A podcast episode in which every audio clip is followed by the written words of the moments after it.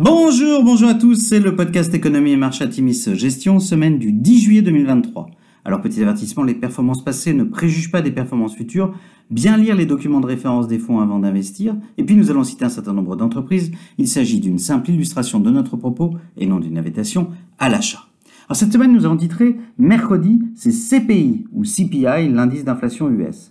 Les marchés globaux ont entamé le deuxième semestre par une semaine de net repli. La publication des minutes de la Fed mercredi a confirmé la détermination des membres du FOMC à continuer le mouvement à la hausse des taux directeurs. L'inquiétude quant à de nouvelles hausses des taux directeurs a porté les taux longs US à plus de 4% au plus haut sur 4 mois.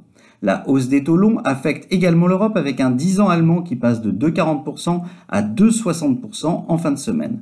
Les actions européennes, notamment de croissance, accusent le coup, d'autant que les statistiques économiques chinoises continuent de décevoir. Les statistiques de création d'emplois US ont enfin démontré une certaine modération. Après avoir dépassé les attentes des analystes durant 14 mois consécutifs, l'économie américaine a créé 209 000 emplois non agricoles contre 240 000 attendus. La baisse de la production de pétrole par des acteurs de premier plan comme l'Arabie saoudite ou la Russie a contribué à un rebond du prix du baril de plus de 4% sur la semaine, le WTI terminant la semaine à près de 74 dollars le baril. La guerre technologique entre les USA et la Chine continue. À la veille du déplacement de Janet Yellen, secrétaire au Trésor US, en Chine, la Chine a dévoilé des restrictions sur les exportations de terres rares comme le germanium et le gallium, des composants clés dans la fabrication de semi-conducteurs. Au retour de son voyage, Janet Yellen a toutefois déclaré que ce voyage était productif, permettant de créer de nouveaux liens. Sur la semaine, semaine difficile, le CAC 40 perd 3,9%, le SP500 se replie de 1,2% et le Nasdaq de 0,9%.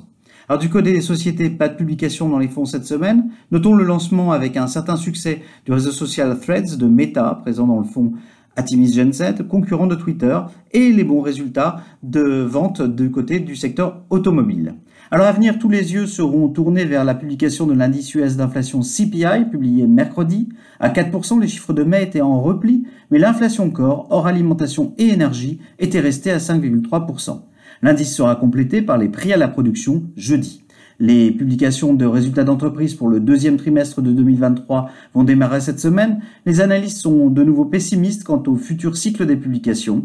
L'enquête de FactSet attend en effet une baisse des résultats des entreprises du SP500 de plus de 7% par rapport au deuxième trimestre de 2022. Rappelons que les résultats du premier trimestre étaient nettement au-dessus des attentes, ce qui a contribué à une bonne tenue des marchés au deuxième trimestre de 2023. Après les publications des dernières minutes de la Fed, le consensus attend avec une quasi-certitude une nouvelle hausse des taux directeurs US lors de la prochaine réunion de fin juillet. Nous maintenons nos allocations en l'état. Notre exposition aux US et à des valeurs de qualité nous a permis de résister sur une semaine dans l'ensemble difficile. Même si les hausses des taux impactent l'économie réelle, nous continuons de favoriser le scénario d'une légère contraction globale. Rappelons encore grande valeur de la tech, la valorisation de l'indice SP500 US est actuellement à sa médiane sur 30 ans. Tout repli des indices nous semble constituer une opportunité d'investissement à moyen terme, à condition de privilégier des thématiques porteuses. Nous vous souhaitons une excellente semaine à tous.